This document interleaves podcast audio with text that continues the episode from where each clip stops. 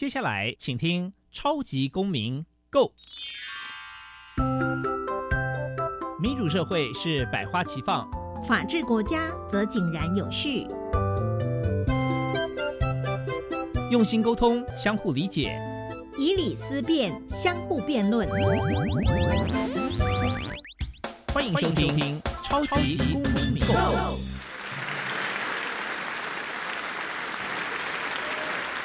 各位听众朋友们，大家好，欢迎再次收听《超级公民购》。本节目是由教育部所委托，由国立教育广播电台以及财团法人民间公民与法治教育基金会联合制播。我是节目的主持人苏格格苏明祥。大家知道消除一切形式种族歧视公约吗？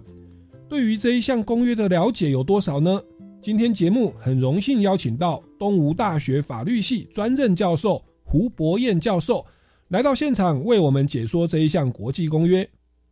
民间公民法治教育基金会是以推广民主基础公民行动方案为中心，希望培育未来的公民具备法律价值以及思辨的能力，让下一代有能力积极参与并关心民主社会的运作。本基金会成员也持续受邀到校园对教师做相关的宣讲，协助更多的教师能妥善处理校园的辅导管教议题，同时促进校园中的民主法治精神。除了每年固定举办全国公民行动方案竞赛，鼓励教师带领学生对周边事务提升关注，并设计解决方案。除此之外，基金会也不定时的举办教师研习工作坊，期待与社会各界合作，推广人权法治教育。接下来进入小小公民庭看厅，小小公民庭看厅。在这个单元，我们将会带给大家有趣而且实用的公民法治小知识哦。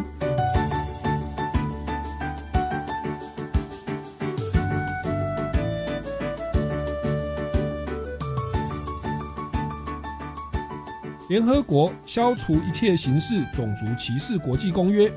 规范缔约国谴责种族歧视，承诺以一切适当方法，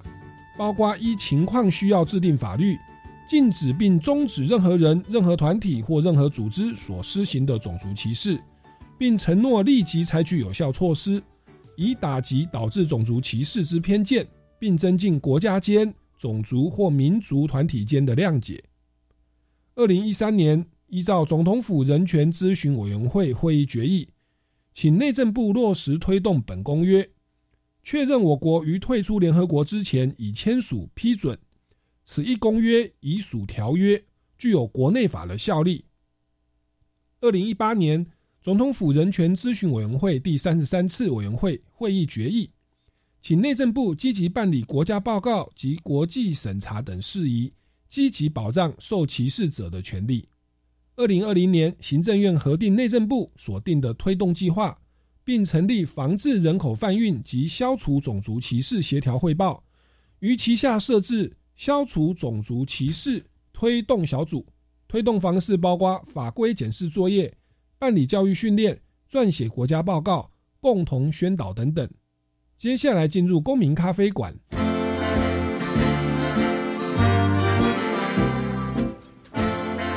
公民咖啡馆，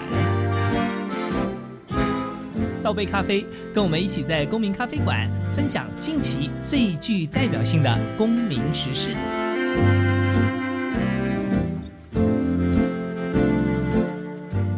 各位听众朋友们，大家好，欢迎再次收听《超级公民购》。那在过去我们的节目上啊，其实有聊过这个很多的国际公约哦。因为台湾呢，作为这个共同价值的联盟的一份子，其实我们对基本人权的保障，像所谓的两公约啦，甚至儿童权利公约啊，过去在我们节目上都常跟听众朋友来介绍。那今天我们节目上呢，要介绍一个。我想很多听众朋友可能会觉得相对陌生的一个公约哦，叫做啊消除一切形式种族歧视的国际公约哦。那关于种族歧视这个议题，其实在我们常看很多的新闻报道，特别是像美国，他们对于这个少数的这个非裔族群，也就是黑人呐，好像有长期存在这种种族歧视的问题。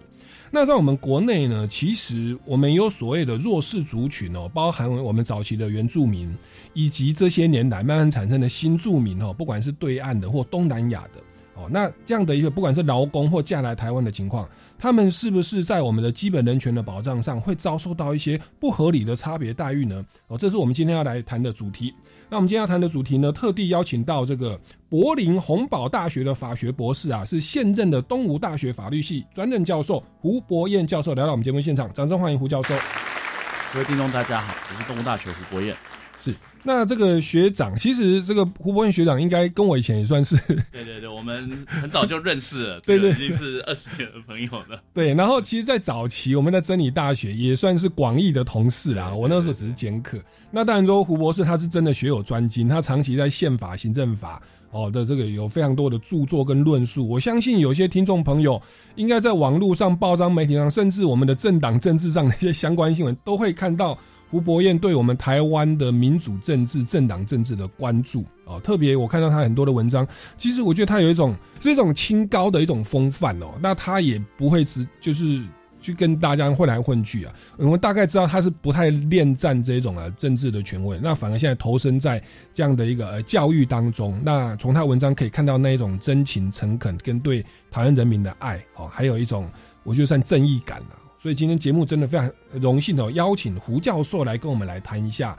这个消除一切形式种族歧视国际公约。好，那这个名字很长，我想听众朋友也很多可能是第一次听到哦，所以是不是就先请胡教授为我们简单来介绍一下啊？这个国际公约它的整个缘起哦，因为我们台湾有很多的国际公约嘛，那这个国际公约目前台湾是签署国吗？在我国有这个。国内法的效力吗？好，那他主要又谈哪些内容呢？来跟我们听众朋友来分享一下。啊，感谢主持人错爱了，我们这次也是认识了很久一段时间哦。那我们其实刚刚有提到这个名字很长的公约，他其实不太熟悉，为什么？因为这个公约其实是一个一九六零年代就已经开始酝酿的公约，那从一九六零年代到现在已经六十年之久。嗯，刚主持人提到的就是我们节目之前介绍过，可能介绍过儿童权利公约，那个是一九八九年定的，然后。这个我们大家可能知比较知道的，例如是消除一切形式对妇女一切形式歧视国际公约是一九七九年。那我们可能还还有大家可能在一般有听到的生权公约、身心障碍者权利保障公约，到二零零六年吧。所以就这个公约来讲，很早，甚至它比我们所讲的两公约都早了一点点。因为我们讲公正公约是民国五十五年，一九六六年签署，那我们的这个公约是一九。五五年就是比他早一年就签署这件事情，所以一九六五年，所以说它的时间点呢上面来讲，其实是是最早的一个国际公约，而且相对于其他的国际，我们刚刚讲的就是大家所熟悉的两公约或者是儿童权利公约，其实我们在签这个所谓的联合国九大公约的基础当中而言，基本上来讲，我们的法律效果最完整的就是这一部公约，嗯哼，因为我们。大家可能知道，我们两公约其实我们是签署国了，但是其实我们在后面批准的程序当中是拖了很久，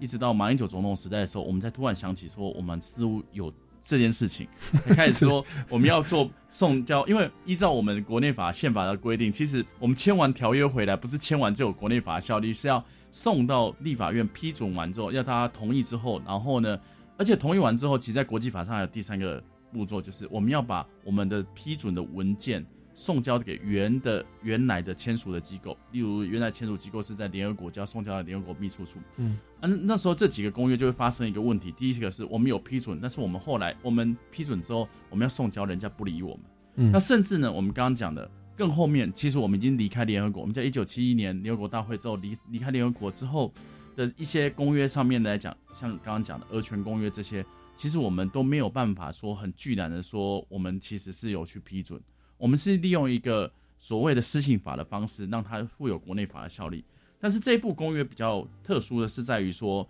这部公约是我们在离开联合国之前，我们不止签署，我们也得是立法院送交立法院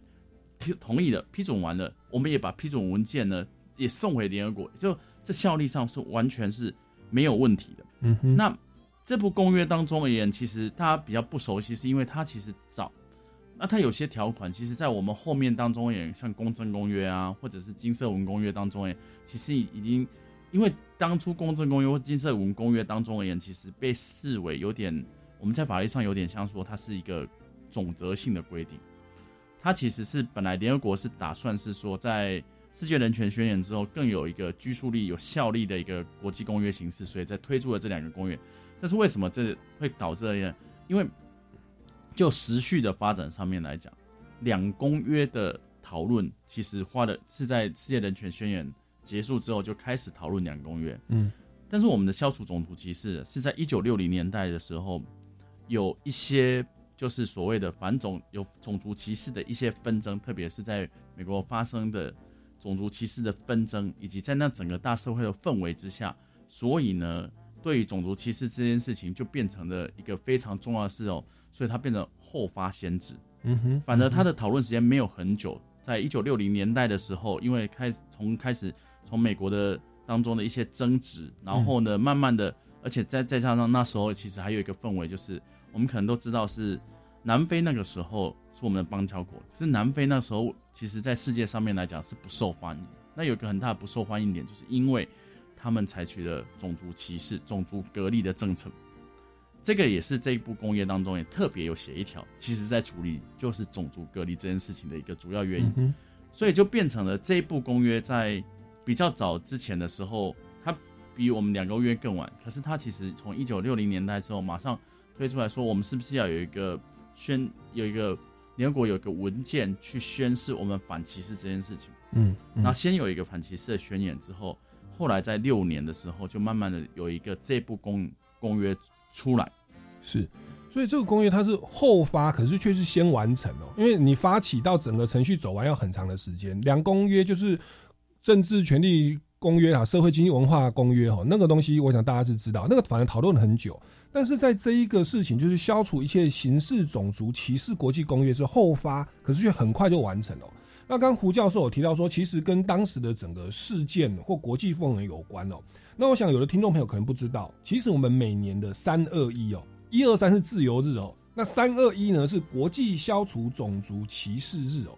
那是不是也请教一下胡教授，当时的整个国际的氛围是因为三二一发生了什么事吗？还是当时是说是因为南非的政策，还是呃什么什么国家，还是美国发生什么案件，使得这样的一个所谓的消除一切形式种族歧视国际公约可以后发却先完成，甚至台湾都已经走完了国际法的三程序了。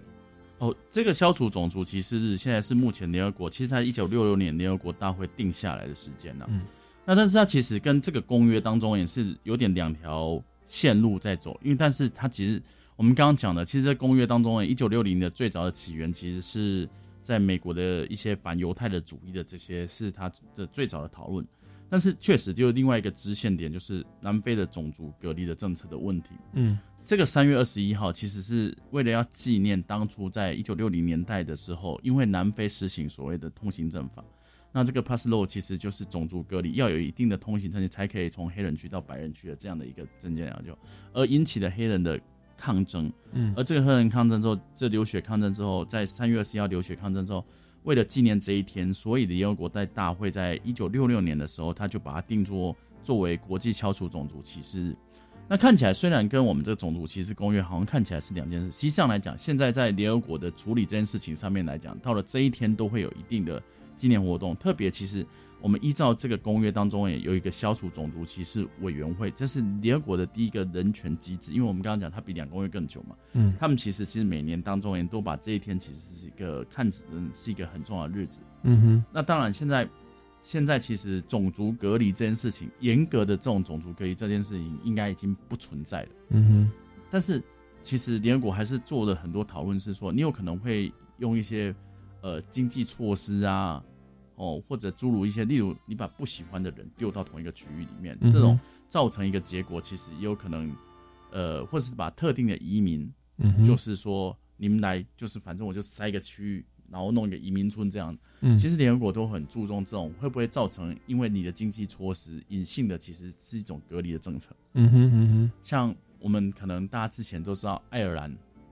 爱北爱尔兰因为就是有当初的有一些种族上面的纷争以及宗教上面的纷争，所以他们对于这种划分区域上面来讲的问题，其实联合国对于这种区域上面的划分就一直觉得这个其实会不会造成一种另类的隔离，这件事情其实应该要去注意。所以这个隔离政策其实其来有自哦，长期都有。那以美国我知道，曾经好像有的公车是只能白人坐，还是连公车里面都分白人跟黑人哦。然后后来好像就引起了一些所谓的种族的一个歧视的运动哦。那这个感觉在很多国家其实都常发生哦。那其实国内应该也有，因为台湾是一个多元的族群的混合，有原住民、有新住民、有汉人，然后汉人又分闽南人跟这个这个客家人哦。然后现在又有很多的新住民。那我我我想哦，在介绍台湾的这个具体的呃所谓的歧视的状况或相关的措施之前，我们还是。先回到公约的本身，好不好？因为我我想大家对于这个公约的内容应该还是陌生的。所谓的消除一切形式种族歧视公约，它是有列举说，呃，有哪些情况是具体的歧视，所以不可以这样吗？那里面有没有说所谓的像所谓的合理的差别待遇？像我们国内可能原住民考试有加分，我有很多原住民的朋友，他们都从母姓，因为他是混血的，爸爸是汉人，妈妈是原住民。他说，如果他从母姓，就会被认定是原住民，可以多一个原住民特考。或考试哦，那是不是跟我们介绍一下所谓的这种消除一切形式种族歧视啊？它有哪些明文的具体规定？那又在哪些情况下是呃会允许我们合理的差别待遇？特别对于甚至是对于这个弱势族群有特别的优惠？好，我们如果看这部公约啊，它其实是二十五个条文，但是二十五个条文分成三个大的部分。第三个部分其实跟我们大家比较没有，因为它是条约批准的部分，就是我们刚刚讲的，就是那种程序上面哪时候批准，哪时候送这的规定。那第二个部分，其实我们现在也可能不太使用到。第二个部分是在第八条以到第十六条以上，就是有关人权委，就是呃种族歧视委员会以及它的个别救济的部分。那我们现在呢，因为不是联合国的会员，所以呢这个部分的条文也会用不到。不然照理来讲，其实我们依照这个公约的规定啊，我们其实是要提国家报告，这像像两公约要提国家报告，要附。送交审查，每两年都要送交审查这件事情，嗯，那是我们如果我们现在要提去送交审查，恐怕就会造成一个结果，也是会已读不回的结果。嗯那我们当然，我们就是仿效两公约或者是其他的国际公约，我们的做法就是邀请这些国际的委员来台湾来审查。那这些国际委员，当然有有一些人其实他们长期以来都是在该领域当中而言，其实非常呃专精重要。这个其实也是仿效。种族歧视委员会是任何的人权委员会的机构，大家都是这样。像我们就会邀请是前任的委员，或是前任的大法呃国际法院的法官到台湾来担任这个审查的工工作。嗯，那目前的这部法律也大概会是这样子的处理，但是它比较的呃条文的部分其实它不多，它只有它比两公约的条文数还少，它只有七条条一到七条的部分。嗯。那为什么他讲说？因为他其实，例如他其实把立法者要做什么事情，司法机关要做的事情，司法保护，行政机关要做的保护这件事情，基本上来讲，他把它列举在里面，包含例如像在例如在第六条当中而言，他把各种不同的权利说这些权利基本上来第五条哈，就是说这要平等的享受这些权利，例如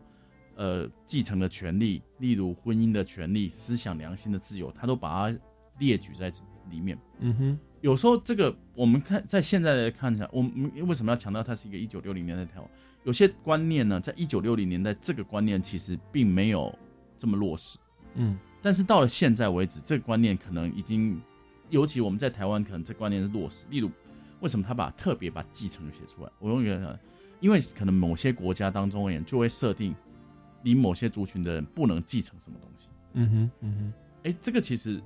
如果我们以类类似这个观念来讲，例如职业选择自由啊，或者住宅这些参加工会的什么权利，你换过来台湾，也有可能会发生类似上的的纷争啊。就是说，例如我们以前一个讨论就是，我们现在其实很多的配偶是所谓的外籍配偶。那外籍配偶如果他的他的配偶是台湾人，那配偶他是农渔会的会员，哎，那他也从事这个农务工作。这个外籍配偶能不能参加农渔会？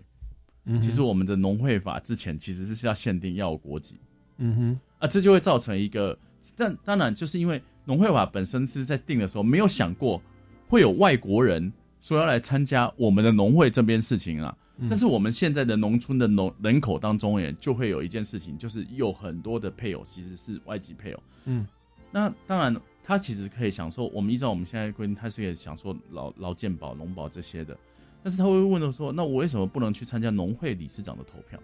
哎，这个也知道是一个问题。为什么他不能来参加农会？为什么我们跟他讲说：“哎，你先生有的福利你也有，我不要这个，我只要说我开这个会的时候，开代表大会的时候，我也是代表我这，为什么我不要依附在一个我的配偶之下？但这是就是因为我们在法条的过程当中而言，其实当初没有设想过这个。嗯哼，其实我们我们其实还有一个，我们刚刚我特别点出继承权，也是蛮蛮有趣的，就是例如我们在公务员军工教的那个抚恤的规定，就是我们在退休抚恤的规定啊。嗯嗯我们知道军工教抚恤当中而言，大概有两一个一次抚恤跟逐年的抚恤，就是嗯每月可以领数年，每月领多少钱。嗯但是我们可能跟人家规定一件事情，你如果领到一半丧失国籍，啊，不能再领。嗯那这个当初的条文呢、到现这个条文其实目前现在正在更更改当中，就是被我们在审查的过程挑出来说，现在因为当初设想的时候没有想过这件事情，但是我们可以了解，那我们学校一个公务员可能要求你对国家有忠诚，那为什么公务员的配偶要对国家有忠诚？嗯哼，这个就是一个大问题。那公务员的配偶，他当初可能因为呃，不管是结婚，这就是结婚的缘故，然后呢，因为随着配偶，然后呃入籍了台湾，成为了国民。但是如果真的假设那个不幸的状况发生，他可能跟台湾的那个连结已经消失了。嗯，那为什么他不能回去？他可能甚至他可能离开，他觉得这个地方很伤心，他离开伤心地，他为什么不能回去他他的原来的居住地，他的国家呢？嗯哼，啊，为什么他回去了之后，我们就说啊，你这样子就不能再领他的原来的抚恤？他还是因为他有配偶生，所以这件事情就会被我刚刚讲继承权这件事情，其实我们到台湾到现在为止，这件事情好像还没有思考过。至少在我们在处理公务员抚恤当中，我们还留存在六零年代观念，所以说哦，你不是台湾人，所以呢，你不应该有继承权这件事情。嗯哼嗯哼。其实我们的法律有很多的规定啊，像什么外国人不能买土地哦，就是会有反而会有一些限制。那其实特别对于对岸的状况，好像有一些我们是农民退休啊，那他娶了一个呃，就是不要不要说说陆配啦，也有可能是新住民或东南亚的。那确实就是如胡教授刚刚所提到，那这边好像就牵涉到对于一切的种种族的一个平等的保障，可是它同时好像又会常常会搭配了别的别的价值的考量，例如说国家的忠诚，或者说哎所得税是我们国民在缴的嗯，哎、那怎么怎么怎么钱都是那个，或者说怎么钱都是外外籍的人在领，又或者说哎、怎么是这个你你怎么领的钱都一直不在国内，还限定你什么半年要回台湾一次哦，类类似有这样的一些相关规定。好，那我们就大概知道说，其实对于种族歧视的具体规定，可能会有跟别的价值的所谓的利益冲突的问题哦。那我们也知道说，在公法宪政上，我们的平等权它并不是齐头式的平等或形式的平等哦。大法官解释有很多所谓的，在这些有正当理由的情况下，可以有合理的差别待遇哦。那我想这样的一个具体的运作，跟我们的这个所谓的消除一切形式种族歧视国际公约哦，应该在我们的每一个法律上，甚至每一个个案上啊，都会有很多值得去斟酌的地方哦。我们先进一段音乐哦，待会回来节目的现场呢，我们就要来继续请教一下胡博胡博彦教授，就是我们目前的现行法规定，我们国内的一些具体的情况啊，它有没有符合这个国际公约？那我们在立法上应该如何去运作呢？哦，可以让我们更符合这个国际人权的保障哦，避免种族歧视哦。我们进一段音乐，马上回来。那这段音乐呢，是由这个歌手邰正宵哦，他写的这首歌叫《仰望》，鼓励大家面对任何的环境都可以定睛在永恒当中，心中保持着平安，勇敢的走下去哦。而且当中有彩蛋哦，就是呢，主持人苏格格哈也有参与这个合唱哦。进一段音乐，马上回来。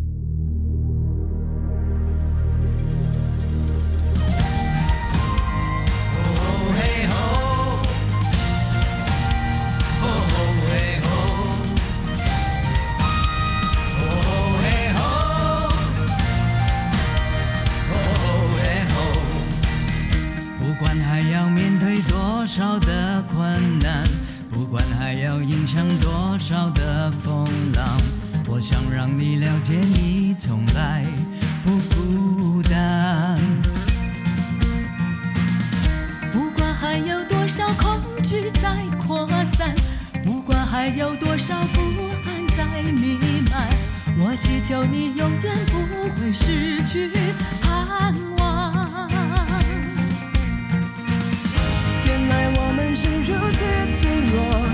像容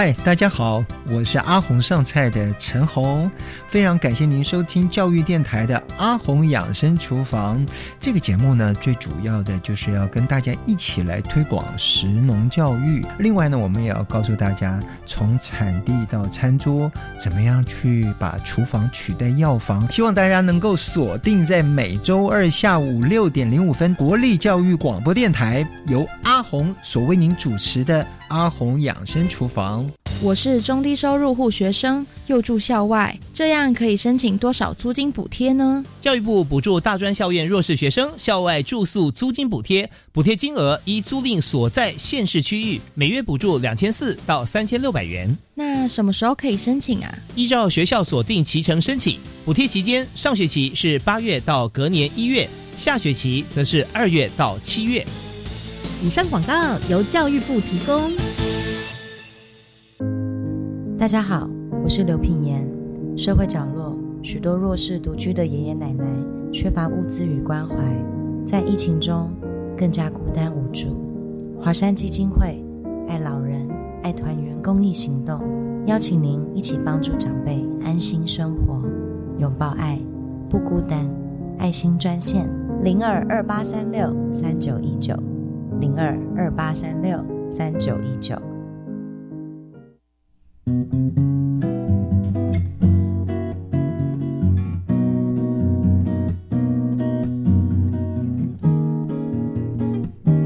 我是苏命苏米恩，你现在收听的是教育电台。Open your mind，就爱教育电台。各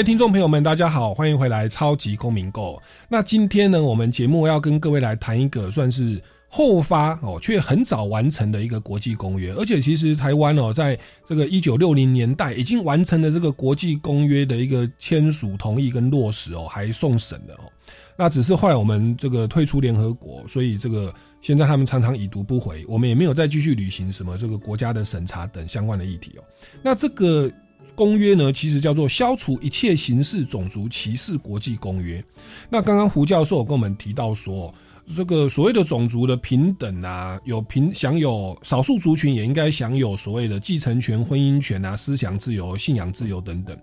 我们现在的国人听起来会觉得说，嗯，这个好像是常识，这个不是应该的吗？哦，可是其实这个所谓的人权哦，我们是这个享受自由却忘了自由的存在。我们享受平等，有的时候会觉得这是理所当然，其实不然。在一九六零年代，整个国际的氛围有很多的国家在具体的措施当中是充满了这种种族歧视的的这种规定的。所以在一九六零年代，我们这个呃联合国啊才通过了这个国际公约，台湾也才会签署了这个国际公约。哦，那这个时过境迁，到现在已经二零二三年了哦，我们就要想要接着来请教一下胡博彦教授。我们在台湾的国内法，因为消除一切形式种族歧视国际公约已经具有我们的国内法的效力的。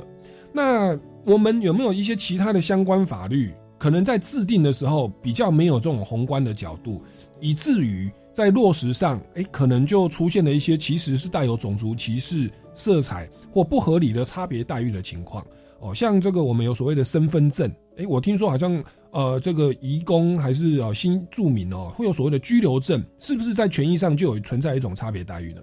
如果我们现在去检讨我们现在法律规范的，因为我们其实本来就有平等的规定啊，你说我们要定成一个法律规范对人家故意有歧视这件事情，其实在我们的现在宪法体系是不存在。我们可以说啊，这个是我们大部分是因为我们在定这个法律规范的时候。没有思考过会有其他种族或是其他族群的问题，才导致的结果。像我们可能大家知道，姓名条例当中改名字是很困难，以前改名字不能改，后来到可以改一次，现在后来到可以改三次。但是因为原住民有一些族群，像像达悟族，他们会亲随子子名字，就是说他父亲的名字会会随着儿子的这样的名字当中会有加名字的这样的一个制度使然，这个部分就会导致一个结果啊，如果他三次不够改。就会产生那个问问问题存在，在某些族群上面来讲，其实，呃，原住民可能有，我们其实在想，是不是新住民也会不会有一些族群上面的问题？就像我们现在来讲，是说，例如刺青的问题，例如像那个什么警察的招生简章当中而已。嗯嗯，呃，如果你是考行行政警察特考，他会要求说你不要刺，不能刺青啊，或是这样子。虽然我一直对这个也是很有意疑义啊，是。因为警察是穿制服的，他刺青也刺在里面，到底跟他，但是他的要求是说不能有帮派图样的刺青啊，只是说他们呃，警政署就其实他是要求是有那个图样，就是你刺什么，其实他倒还好，是有些特定可以辨识出那是特定帮派，他是用这个方式来把这些人删掉，所以这个理由是被接受。啊但但是其实他那个部分有排除，如果你是为了原住民的图腾当中的一些事情当中是合理的。OK，但是在写的时候，其实忘了，其实有些像我们在东南亚当中而言，有些族群，它其实在他们的生活习性也是跟台湾其实有类似的。如果我们的新住民当中有这样的人，反而在那个检查上说，哎，原住民可以排除，新住民怎么没有排除？哦，了解。如因为像缅甸有些族群确实也有一些习性习性也是一样的，那这样没有排除，这显然是因为我们法规的规范的时候、呃没有思考过这件事情。嗯哼，那有一个部分就是这两年有改过，就是我们身份证都有身份证的号码嘛，那我们身份证的号码就是就一支英文号码再加上后面数字。嗯那外国人在这边是拿居留证，因为他们基本上来讲不是，他们其实外国人在这边其实居留虽然不一定是他的权利的，只是因为他工作或疫情，所以我们让他在这边有居留的许可。那我们发给他一张证哦，这个我们其实它叫统一证号。以前统一证号跟我们现在的身份证基本上来讲，前面我们是一一字英文字，他们应该是两字英文字。以前呢，导致一个结果就是我们在很多预设的系统里面，包括银行开户或是什么，他们就赶快，因为银行很多很多开户啊或是什么设定，你就只能填一字英文字，或是他要申请什么网络密码或是什么的，他就会是第一关就进不去了，你知道吗对？就卡在那边。那那时候其实曾经要讨论这个问题的时候，那不管银行到金管会说我们没有要歧视外国人，然后当然就是他们没有要歧视外，他们只是因为他觉得可能第一个他可能这个族群人口不够多，嗯哼，他觉得说我我没有必要为这一群人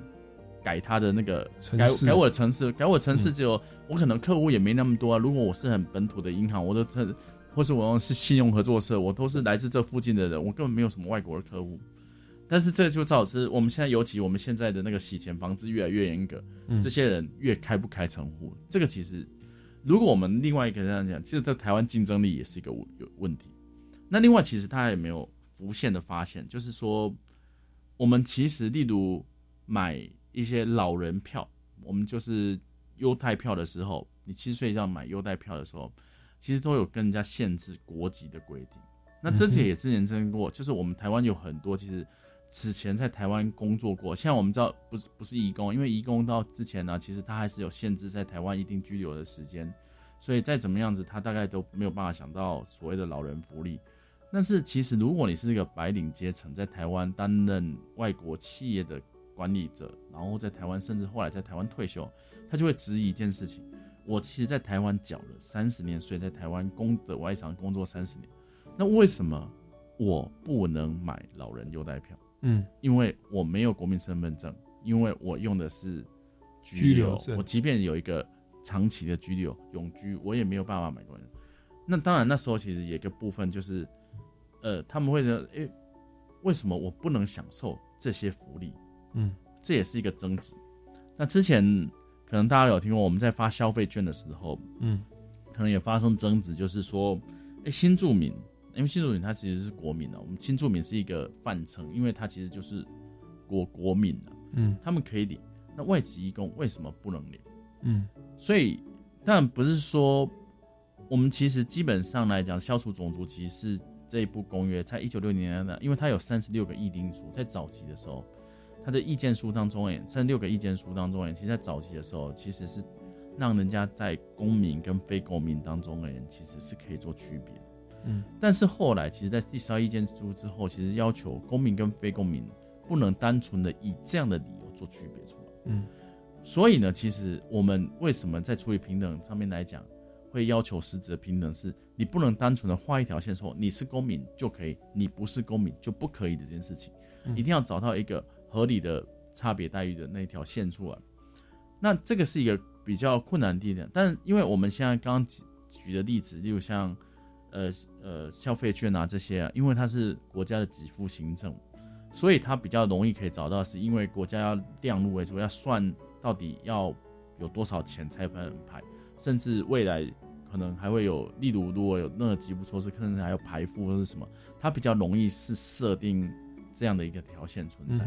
但是如果一些普遍性的措施，像劳健保。以前就争执很多，说为什么我们不能有劳健保的这件事情？那现在部分就是，因为其实你只要在生存在这个地方，跟这个地方发生一定义务，我既然有劳动的事实，我为什么没有这样的一个保障？这就是问题。但是现在慢慢这个部分其实都是有的，嗯哼。只是我们刚刚讲啊，劳退，因为他们毕竟他们在台湾工作时间没有那么久，所以到最后的时候，其实他是没有办法在台湾退休的。嗯，这个是我们在。哦，他回到原原原来就不管是从我们大概知道我们的义工大概可能是印尼啊，或者找从泰国来这件事情，但是我们其实跟印尼或泰国可能缺少一个结算机制，你知道吗？所以就变成是他没有办法处理说他在台湾工作十五年的十年的年资当中，哎，基本上来讲没有办法复印说如何让他好好的退休这件事情。这个其实是我们在检讨过程当中，也就是逐步都必须要去讨论的事。因为确实立法委员他们届期不连续哦，每一届委员也未必有法学素养哦，当选的人，所以我觉得他们在制定常常也就是如果你没有特别去注意的话，我们常常就只在意这个专法哦，它是怎么样制定，然后就会欠缺这种比较全面性的该注意的事项，例如说，哎，我这部法律有没有去照顾到一切形式的种族啊？哦，那像这个新住民，如果他的客客源不够多，甚至没有投票权，或者不是我的选区的，我们可能在立法的时候就会忽略掉。哎，其实应该要给他们特殊的、合理的例外事由，让他排除条款。那我觉得这样的一个盲点哦，好像是长期存在于我们的各个法律。所以刚我们问胡教说，哎，这个国际公约跟我国的法制有哪些不一样？他信手拈来，好像就七 七八个了。如果再一直这样检视下去，我们可能要花个几十年的时间，才可以去呃检视我们的每一个法律到底有没有去符合哦消除一切形式种族歧视公约。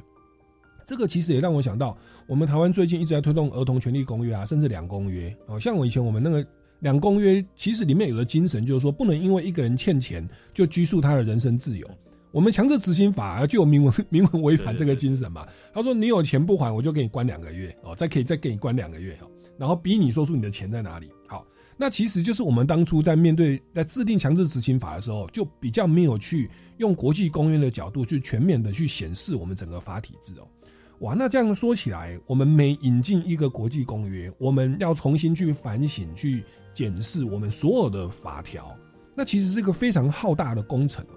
那我们这个胡教授本身也也是我们的咨询委员，对不对？就是国际公约的这个。是就是这个公约的我们个国家报告的呃撰写过程当中，我是咨询委员。是是是，那我觉得也刚好学，就是学长算是学有专精，对宪法、行政法一个通盘的全面了解哦。那这将会是一个非常浩大的工程哦。那我们现在，我想很多听众朋友可能也才刚刚听到这个国际公约，包含我们新上任的立委，可能对这个都是陌生的。那我相信未来我们台湾还有很多呃路要去走。那这个只是国际公约的一环哦。我们如果要成为一个所谓的基本人权的共同价值体系的一环的的的一个成员的话，甚至说回到联合国的话，那其实我们对于基本人权的尊重、对法体制的一个检视，还要花很多的心力哦。那我们该怎么做呢？我们进一段音乐哦。我们待会再回来节目的现场，继续请教我们这个德国的这个法学博士哦，胡博彦教授来跟我们分享哦，这个消除一切形式种族歧视国际公约。进一段音乐，马上回来哦。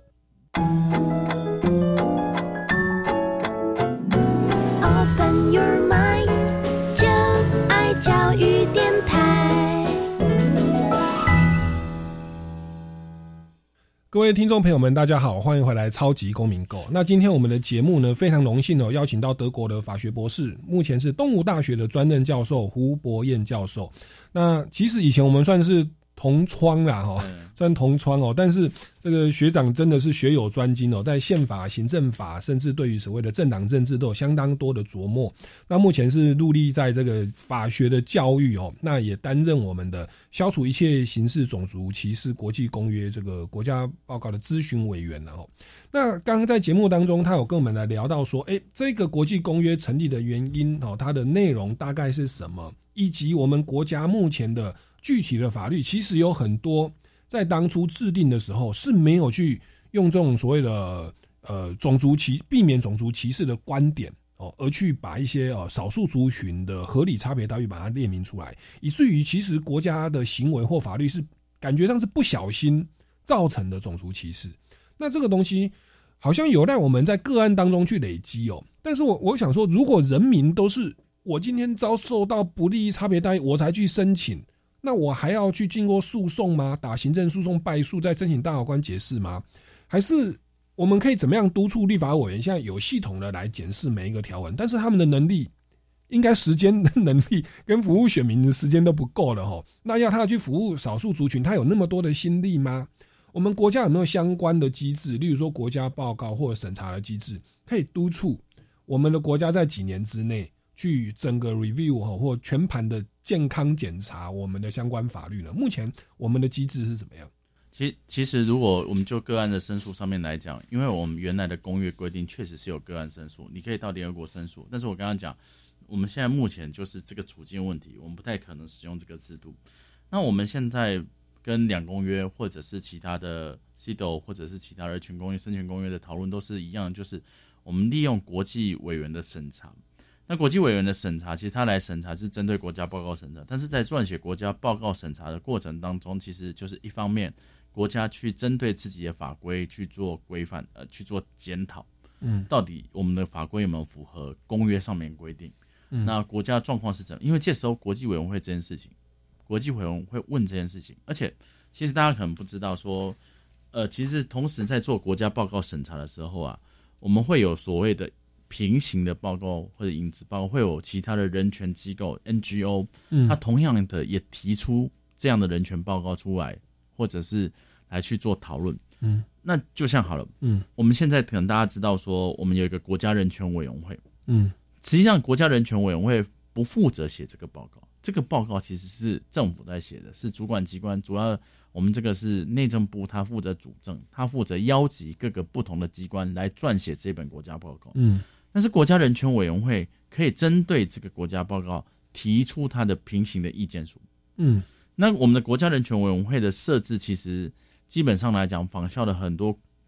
国家的这种人权委员、人权机构的设置，像。呃，比较运作像很多国家都运作不错，像爱我刚刚讲爱尔兰哦，嗯，或者英国的制度当中，或者是挪威，他们都其实他们自己国家的人权委员会都会针对国家报告当中自己再提出他的意见出来。国家人权委员会在我们的立编制是属于呃，我们现在是设置在监察院之下，OK，有一个监察院之下，那当然它。其实设在监察院之下，大家一直有都有纷争啊。不过这是后来大家的协助协调出来的结果，就设在监察院之下。嗯，那目前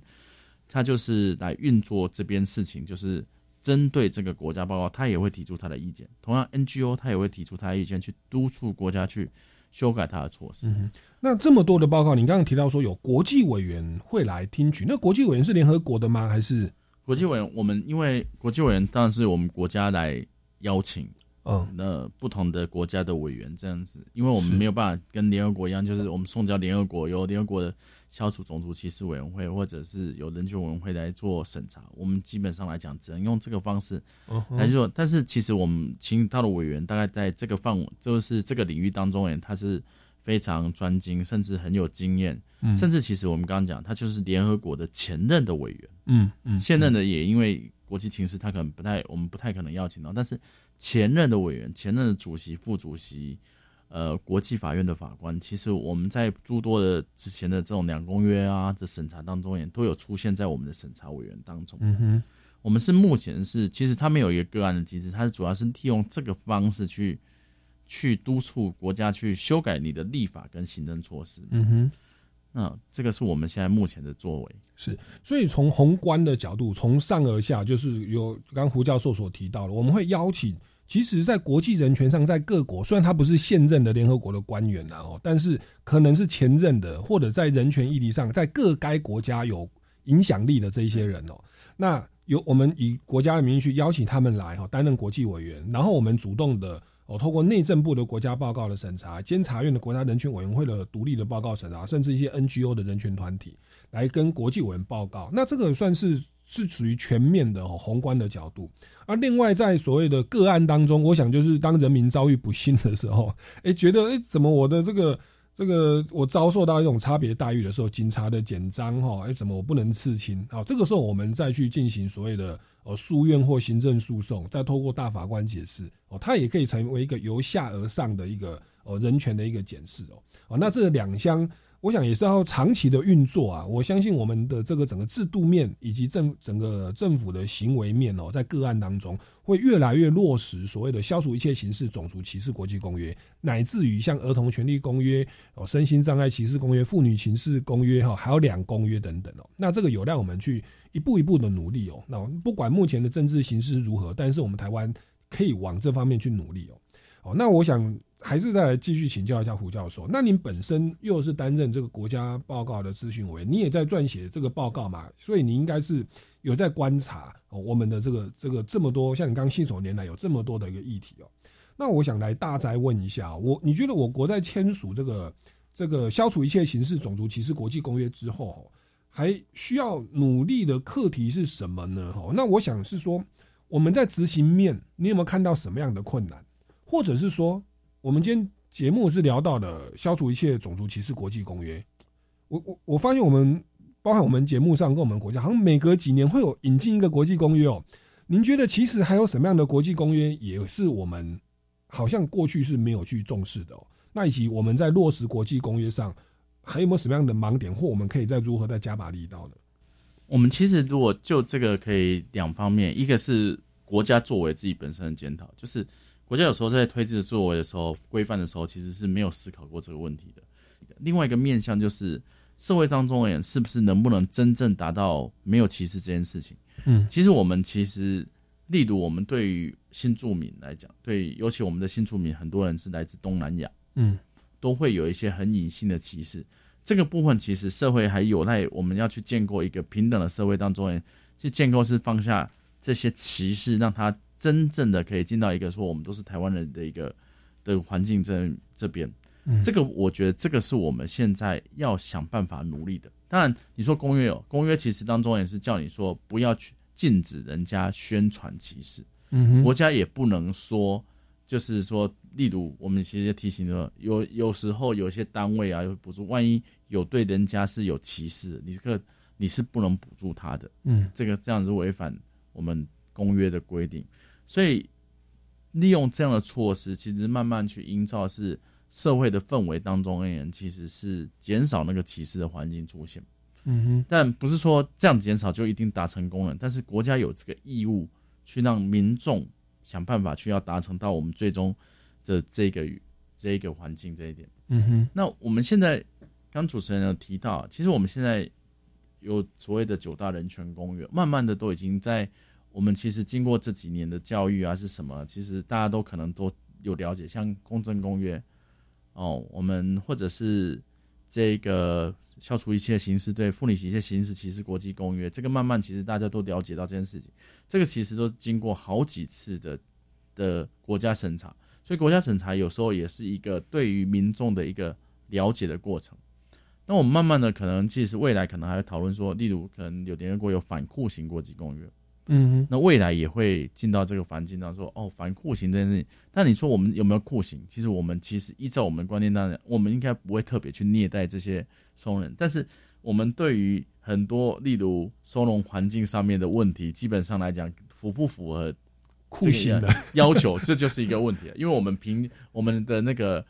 监狱的那个收容人人数实在是爆量爆量。先不要讲对收容人酷刑，对对管理员都是一个酷刑。管理员其实负担都都可能是超量的负担。是，但这个其实就是利用这样的形式，其实未来可能去督促国家想办法去改善这件事情。嗯这种督促其实你说对我们有没有？其实国家审查也不是说审查一次啊，别的国家审查也是审查好几次。例如我们可能大家都知道，日本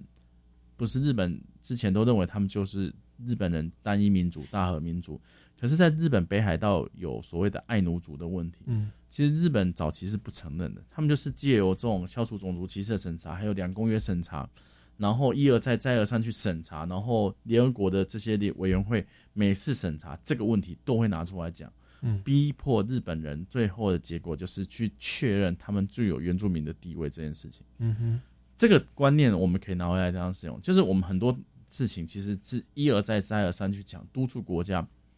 才有办法达成，同时也是让社会，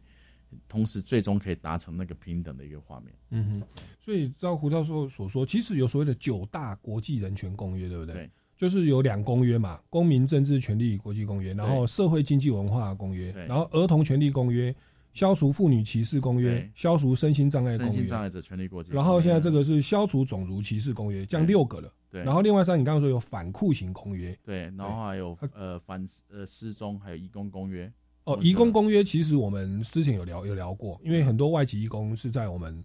从事渔民的工作，其实是被剥削的哦。对。然后你就做一个反失踪，OK，失踪人口的这个这个反失踪公约这个也是，所以它有总共，但是九大公约不是同一个，我们称为九大核心的人权公约，这是在二零零六年之后，因为我们刚刚讲比较晚的公约出现之后，才慢慢的形成一个整个的体系是出现。是是那不然之前其实是没有，而且它跨距非常长。对，一九六零年代到两千年之后，这个长期四十年，其实有些观念也有在变化当中。但我们讲的这些公约，其实它都不是维持在原始的状况，是因为它后面都有一呃所谓的意见书。嗯这个意见书其实都有很大的补充的功能，去补充这些公约去做怎去要去怎么使用。嗯哼，OK，我觉得国际的组织去重视这个九大人权公约，我觉得其实是很棒，是人类的幸福啦。各个国家其实你看，就以台湾而言，在具体的法律都因为疏忽啦、疏忽的关系，确实会造成一些歧视或不符合人权的状况。那我们当加入这个共同价值联盟的时候，先不要说政治上的考量，其实对于民众而言，它就是一个权利跟福利的保障。那当我们透过国域国际组织去督促，固定的邀请国际委员吼来提出国家报告，从上而下以及由由下而上，经过这几十年努力，其实我觉得就是人类的幸福。所以这个东西是值得我们听众朋友乃至我们节目为什么会跟大家来哦讲来聊这样的一个相关议题？你会觉得好像离我们非常的遥远，好像在上课。可是其实不然，它可能跟我们自己的实际生活或我们周遭的生活是息息相关的。那刚胡教授其实谈到一个重点，就是其实这种呃消除歧视或人权的保障，它不是法律层面的问题，它更重要的是你如您所说，是所谓我们民众的社会观念，在我们的日常生活当中，甚至让我们那些开一些玩笑。或父母说：“哎、这个，比如说有些族群，我说，哎、客家人特别的节俭哦，要娶媳妇要娶客家媳妇，吃苦耐劳等等哦，哦，当然那是赞美了哦。但是其实我们一些原住民的或者一些新住民的的一些呃尊重，它其实是要从社会观念跟教育里面去慢慢落实的、哦。那这个有待我们啊全民的努力哦。那各位听众朋友，我们今天哦，因为时间的关系哦，大家如果对于我们节目的内容还有任何的疑问或者是建议，欢迎到我们这个民间公民与法治教育基金会的脸书粉丝专业来留言，或者呢来到我们二零二三年哦，我们新成立的超级公民购的哦脸书粉丝专业来留言哦。各位听众朋友，我们今天超级公民购到这边就告一段落，我们下礼拜六下午三点零五分哦，我们就空中再见，谢谢胡教授，谢谢。谢谢大家。